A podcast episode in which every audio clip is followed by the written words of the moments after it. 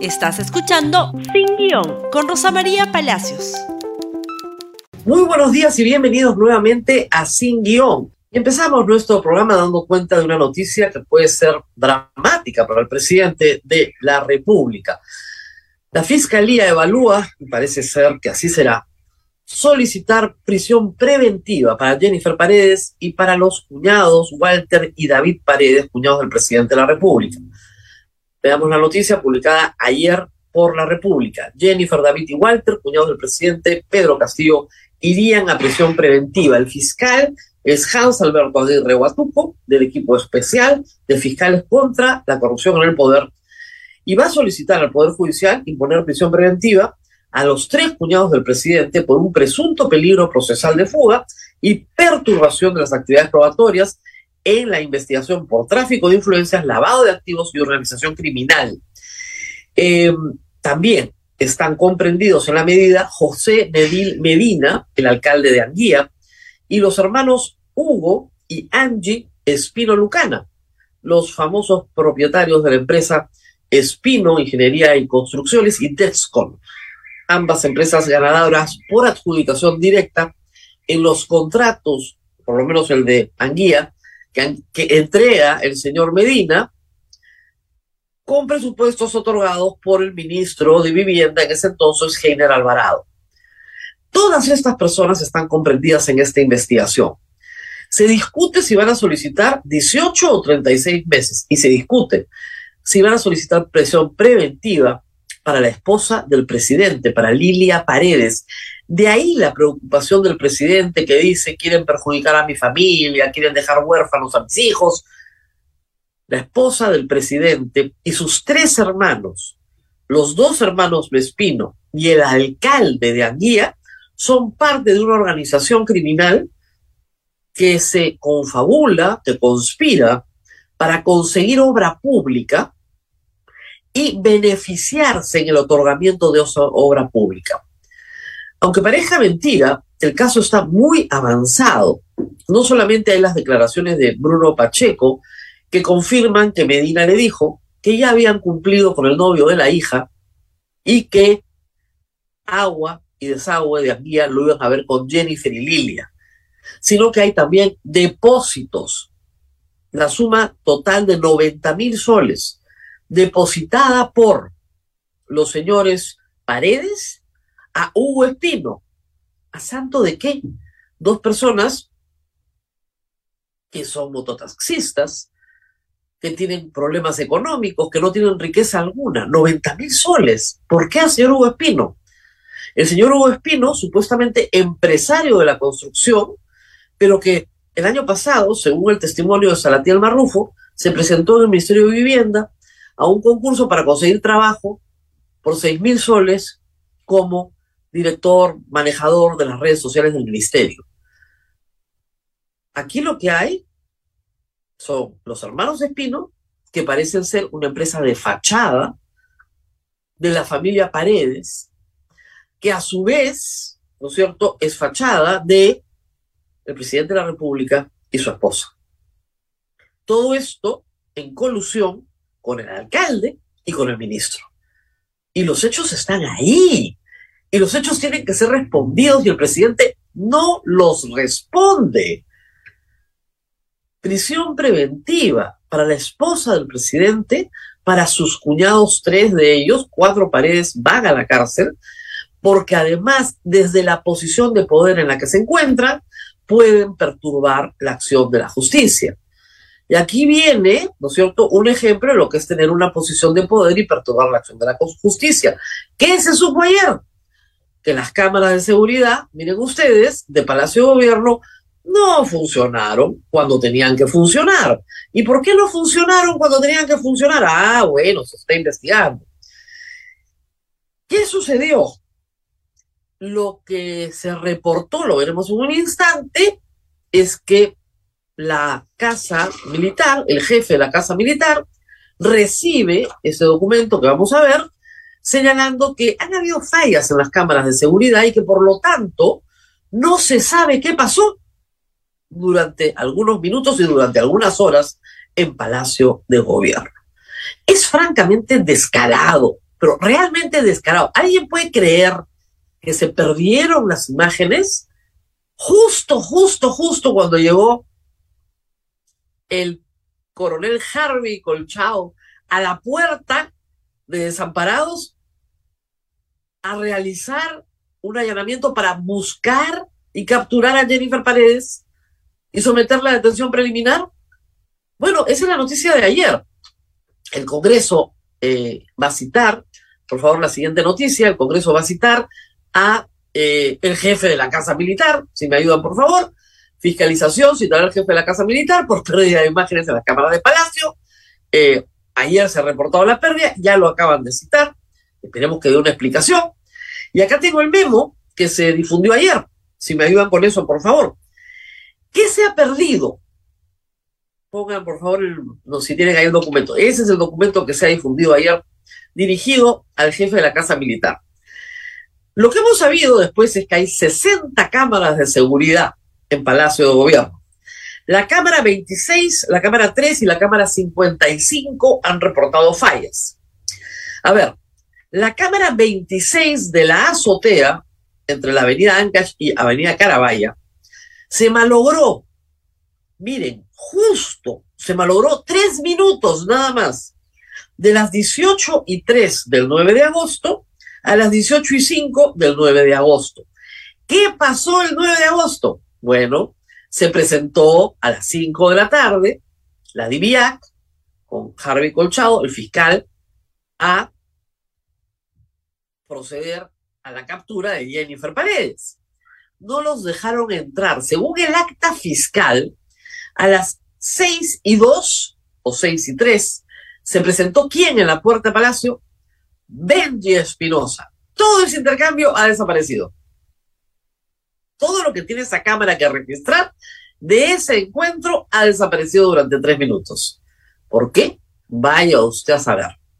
La siguiente cámara, ingreso por desamparados, el ingreso que todos ustedes conocen, donde normalmente la prensa está ahora esperando.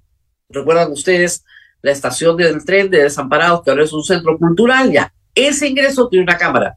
Esa cámara se malogró también. Y como ustedes saben perfectamente, todo ingreso es una salida. Muy bien. Sin información, desde las 21-22 horas del 9 de agosto hasta las 9 y 27 horas del 13 de agosto, cuatro días sin funcionar. ¿Por qué son interesantes estas cámaras? Porque ustedes recordarán que Jennifer Paredes desaparece, no está en Palacio de Gobierno, el 9, y el día 10 se materializa, ¿no? Aparece de la nada en la Plaza San Martín busca a la dirigente social Lourdes Huanca y ella la acompaña, según su testimonio, a la fiscalía. O sea, entre que la buscaban y se materializa en la Plaza San Martín, ¿qué pasó? Y ustedes dirán, ¿pero qué tanto importa qué pasó? Ya se entregó. momentito. La conducta procesal de Jennifer Paredes y de su entorno familiar es la que va a determinar las medidas que se van a tomar a partir de ahora. ¿Para qué? Para que no perturbe la acción probatoria. ¿Se dan cuenta de lo grave que es encubrir? Porque el principal argumento de la fiscalía es ese. La posición de poder de la señora Jennifer Párez y sus hermanos les permite ocultar pruebas. Y es exactamente lo que están haciendo. Y esa es una de las razones centrales por las cuales se te impone prisión preventiva, por una conducta procesal que obstaculiza la actividad probatoria. Eso es lo central. Si desaparecen las imágenes de las cámaras, ¿qué cosa estás haciendo? Obstaculizando la acción probatoria. ¿Y qué más? La cámara 55 del Salón Dorado. Es así, es saladito el despacho del presidente. Sin información total se restableció la Cámara desde las 15 y 19 horas del 15 de agosto. ¿Ok?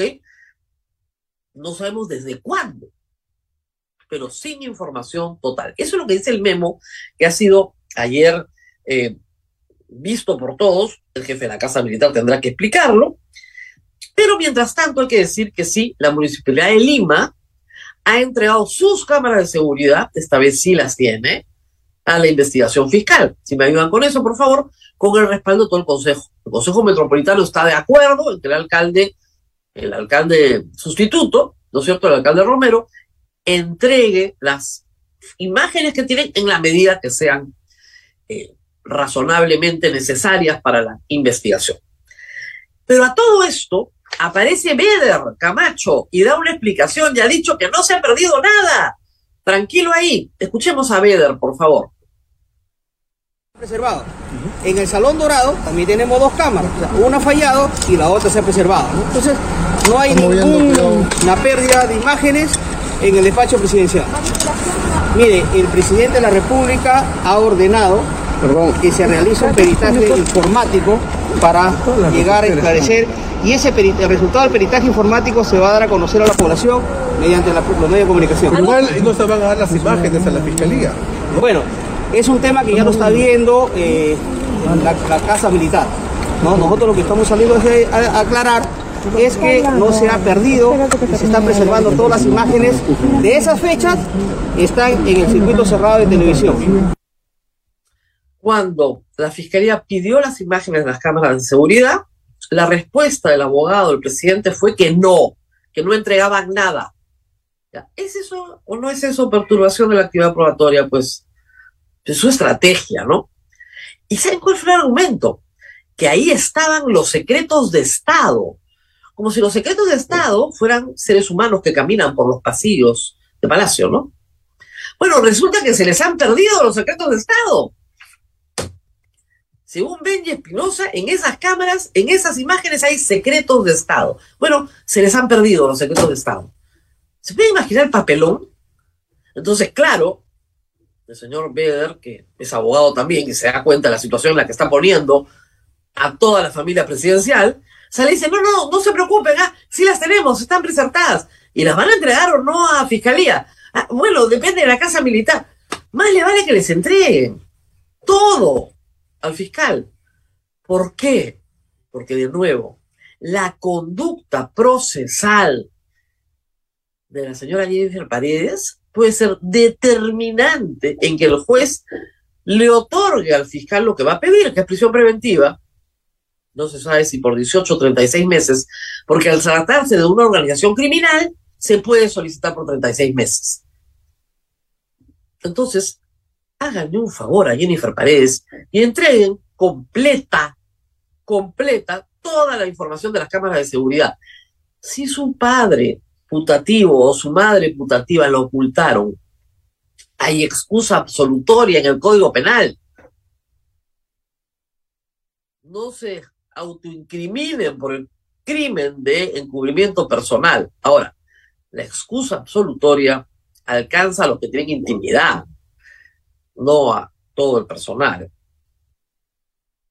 Ojo, pero esta situación es vergonzosa una vez más para el presidente de la República. Sin embargo, el presidente ayer nuevamente se defiende, ¿ah? no menciona los hechos, no habla de los temas de fondo, pero ha desarrollado una estrategia que le está gustando y se siente cómoda en ella. Muy bien, el presidente de la República, ante el papelón, bueno, decide hacerse, como siempre, la víctima perpetua.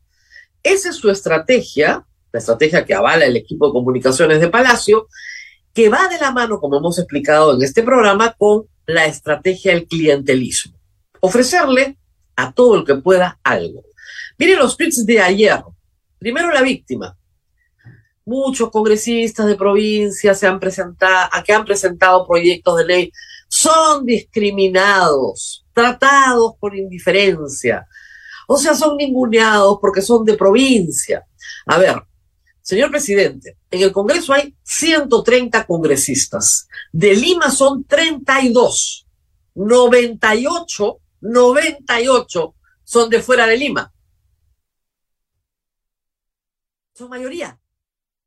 No son discriminados porque son mayoría. Los congresistas de Lima son la minoría, no la mayoría, la minoría.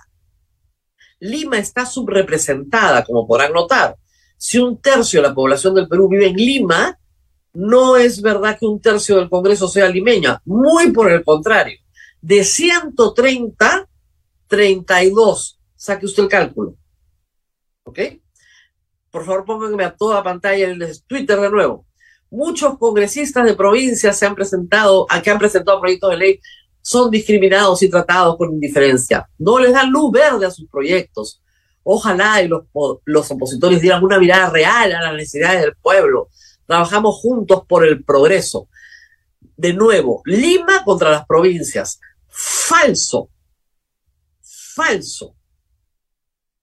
Fuerza Popular, Renovación Popular, Avanza País, Somos Perú, Podemos, todos esos partidos tienen congresistas de provincia. Y todos esos partidos, y incluido a PP, son opositores hoy al señor Pedro Castillo. No es un problema de que son provincianos. El problema es que sus proyectos son pésimos y por eso no logran salir adelante. Siguiente tuit de la victimización, por favor, que este es más interesante. Solo se preocupan en sacar por la gran pantalla en lo que nos equivocamos. Ojalá informaran sobre el trabajo que hace el Ejecutivo a favor de los ciudadanos del país y sobre las riquezas y tradiciones de nuestros pueblos milenarios. Ave María Purísima. Bueno, siguiente tuit, por favor. No, ya no es un siguiente tuit. Esto, lo que sigue, no es un tuit. Esto es parte de la victimización. Lo que viene ahora es el regalito. ¿Qué te regalo? Y vean ustedes ayer lo que se puso a regalar el presidente. Distritos, eso va a regalar. Escuchemos. Creemos importante que someter inmediatamente a una reunión con nuestro Premier y estructurar no solamente una firma, no solamente reconocerla como distrito, sino que tenemos que estar en la obligación de visitarla cada uno de ellos. Hacemos un cronograma de visita, un cronograma para visitarlo a estos pueblos. Vamos a visitar, voy a llegar a cada uno de estos futuros distritos, queridos compatriotas. Vamos a llegar y vamos a encontrarlas con la finalidad de ver in situ la gran necesidad. Porque no es solamente darle al distrito una resolución y diga si usted crea ese distrito. Tenemos que como gobierno estamos en la plena responsabilidad de conocer cada una de sus necesidades. Una de las más dañinas fragmentaciones geográficas que tiene el Perú es su distritalización política al extremo, a tal punto que no se pueden crear distritos sin el informe técnico correspondiente de PCM y sin una ley. Las dos cosas son necesarias. Los dos poderes del Estado tienen que participar. ¿Por qué tantos centros poblados quieren ser distrito? Porque quieren tener el presupuesto como el señor de para hacer adjudicaciones directas, que nos den la plata a nosotros y no al distrito, porque no llega al centro poblado. Eso es un problema de demanda y de organización, ¿no es cierto?, de agencia al final. Pero el presidente le dice, no te preocupes, te voy a hacer distrito. Entonces ya no vamos a tener 1.800 distritos, sino vamos a tener un distrito por cada centro poblado en el Perú, sin ningún criterio técnico, para seguir ¿no es cierto?, cortando en pedacitos, fragmentando el presupuesto para que todos puedan robar.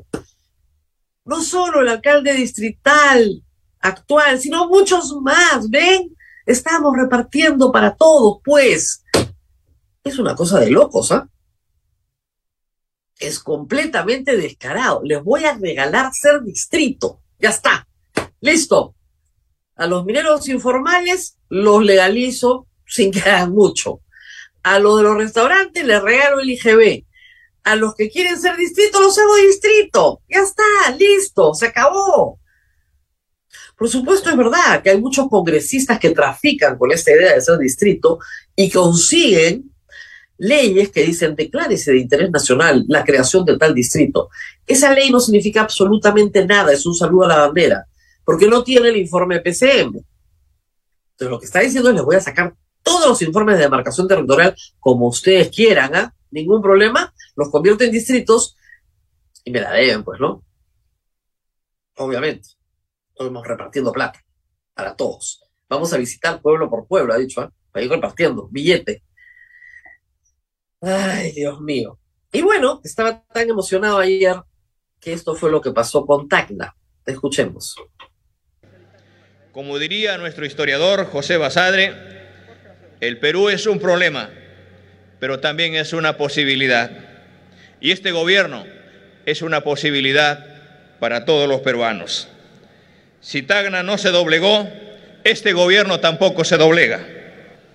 Estamos a pocos días de celebrar este aniversario tacneño y por eso agradezco enormemente la invitación de sus autoridades, la invitación de esta región para estar en la fecha señalada. El 29 de agosto estaremos no solamente, el 28, perdón, no solamente estaremos el, el el señor ministro, el señor premier, sino iremos todo el gabinete. Nótese que está leyendo, ¿ah?